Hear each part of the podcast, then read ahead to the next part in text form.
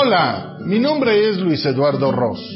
Soy el creador de Gastando Zapatos, concepto donde he venido transmitiendo algunas de mis experiencias en mis viajes por el mundo, así como de mi vida misma. La idea es compartir esas historias, crónicas como las de este día, para invitarte a que me acompañes por el mundo de la imaginación. ¡Vivámoslo! Aquel teatro de carpas en Córdoba. Recuerdo de niño enterarme que mis padres durante largos meses salían por la noche. Al día siguiente escuchaba sus comentarios relacionados con la obra de teatro que habían visto la noche anterior. Relataré lo que a mi mente guarda de aquellas charlas, ya que he olvidado algunos detalles y otros no los viví. Según entiendo que donde había estado el Hospital Civil, Avenida 3 y Calle 13, quedó un solar bastante grande, luego de haber derruido el nosocomio, el cual tenía tres frentes. El tercero daba a la Avenida 5. Posteriormente se cambiaría la gasolinería R&R, propiedad de don Gorgonio Rodríguez, antes instalada en la Avenida 5 y Calle 3. Fue en la otra parte del lugar donde se estableció una carpa de teatro que se quedaría un largo tiempo. Quizá por el gusto a la ciudad de los treinta caballeros o por contar con un buen número de aficionados. Las carpas mexicanas fueron un tipo de teatro ambulante muy popular en México a inicios del siglo XX, hasta su práctica desaparición a fines de la década de los 60. Su nombre responde al de la infraestructura desmontable, portátil y con techo de lona, como la de los circos, empleada para sus giras itinerantes por pueblos y ciudades. A diferencia de los circos clásicos, representaban una mezcla de números de teatro muy sencillos, sin gran elaboración escénica, humorísticos o satíricos, musicales y cercanos al género de las revistas populares.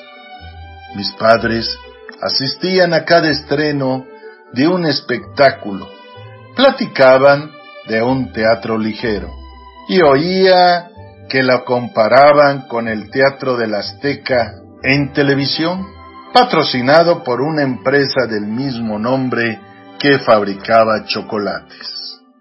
Los actores de la carpa eran talentos sin fama, pero de valor histriónico.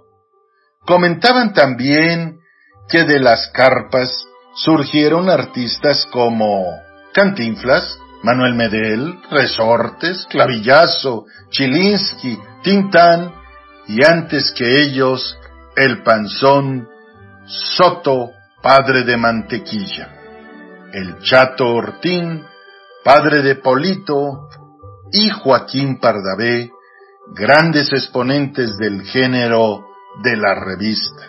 Sus inicios artísticos fueron en las carpas. Mujeres como María Conesa, Mimi Derba, Delia Magaña, y qué decir de la gran María Victoria y la sensacional Tongolele, que formaron parte del espectáculo de revista musical mexicana. Inolvidable Jesús Martínez, conocido en la farándula como Palillo. Su sátira política iniciada a finales de los treintas, era tan cáustica en sus sketches, escenas cortas, en este caso contra el gobierno, que fue aprendido innumerables veces. El hueco que dejó a su muerte dentro del humor político, el rey de la carpa, jamás ha sido ocupado por nadie. Del interior del país había quien esperaba una oportunidad para viajar a la capital, hoy Ciudad de México, y acudir a todas esas famosas puestas en escena. Así surgió el Folies Berger, 1936, considerado un sitio popular en la revista de variedades, el género cómico y en el llamado teatro de carpas.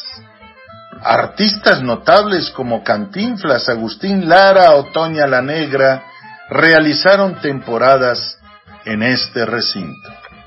En los años 50 era citado como uno de los principales centros de la capital mexicana en el teatro de revista junto al Teatro Tivoli, el Salón Principal y la Capa Margo, que se establece en 1949, renombrándose luego Teatro. Para 1958, por mandato del regente de Hierro, se ordena su demolición. Posteriormente se construye el emblemático Teatro Blanquita en 1960 bajando el telón definitivamente en 2015. Resulta que las abuelas del cabaret son las carpas y la revista mexicana, que son el aporte teatral de México al mundo.